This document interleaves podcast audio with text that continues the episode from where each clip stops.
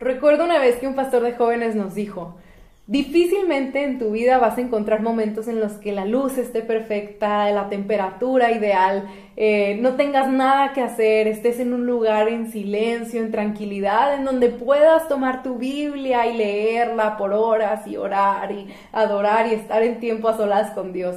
Porque realmente siempre vamos a tener cosas que hacer y siempre va a haber distintos factores que puedan venir a impedir eso.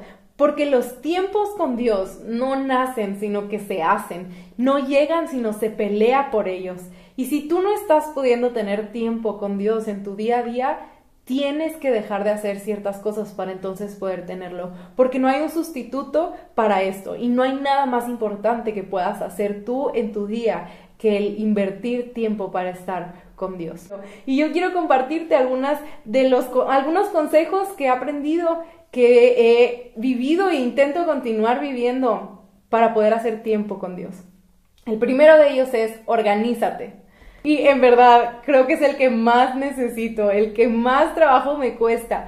Pero me impactó mucho una frase que dijo John Piper y dice, uno de los grandes usos de Facebook, Twitter, Instagram va a ser comprobar que la falta de oración no fue por falta de tiempo. O Martin Luther que dijo, tengo tantas cosas que hacer hoy. Imagínate cuántas tenía ese hombre que hacer, ¿no? Pero eso, por eso dedicaré las primeras tres horas del día para orar. Y wow, en verdad, cuánto necesito, necesitamos aprender a ser sabios en el uso de nuestro tiempo. Y podemos hacer uso de distintos recursos a nuestro alrededor, no sé, despertadores, recordatorios, calendarios, agendas, una hoja de Excel en donde organices más o menos tu tiempo pero es necesario que podamos ser sabios y que podamos aprovechar los tiempos que Dios nos ha dado y hacer conforme a su reino y su voluntad. Y te aseguro que todo lo demás, cuando tenemos las prioridades bien puestas, en orden, todo lo demás va a salir mucho mejor. Número dos, Dios está en todos lados. ¿Qué haces, por ejemplo, cuando tienes muchas cosas que hacer y no alcanzas a ir a tu casa y tranquilamente sentarte y comer? Pues obviamente no te vas a quedar sin comer. Yo, por ejemplo, paso a una tienda, a un lugar cercano a mi trabajo o algo para poder alimentarme y así poder continuar mi día.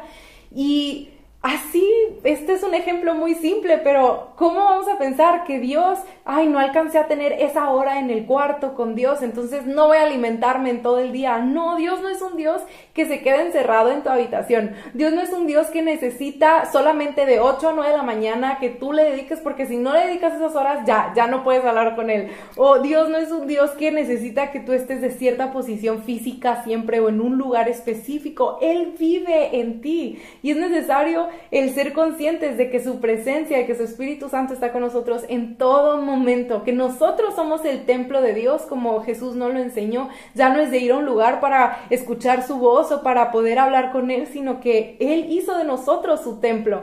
Y cuando entendemos eso es que podemos eh, vivir conscientes de, de que Dios Podemos tener tiempo con Dios en cualquier lugar, podemos tener tiempo con Dios cuando estamos en el tráfico, cuando estamos en la escuela, cuando estamos en un receso, cuando estamos en el descanso del trabajo, podemos, por ejemplo, yo aún me pongo a orar cuando estoy en la caminadora, en el gimnasio, que nuestro día constante sea un constante estar conscientes de su presencia y respondiendo a eso en oración. Como dice en 1 de Tesalonicenses 5:17, orad sin cesar.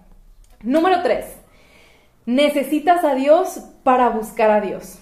Te lo digo por experiencia, en tus fuerzas no vas a poder lograrlo.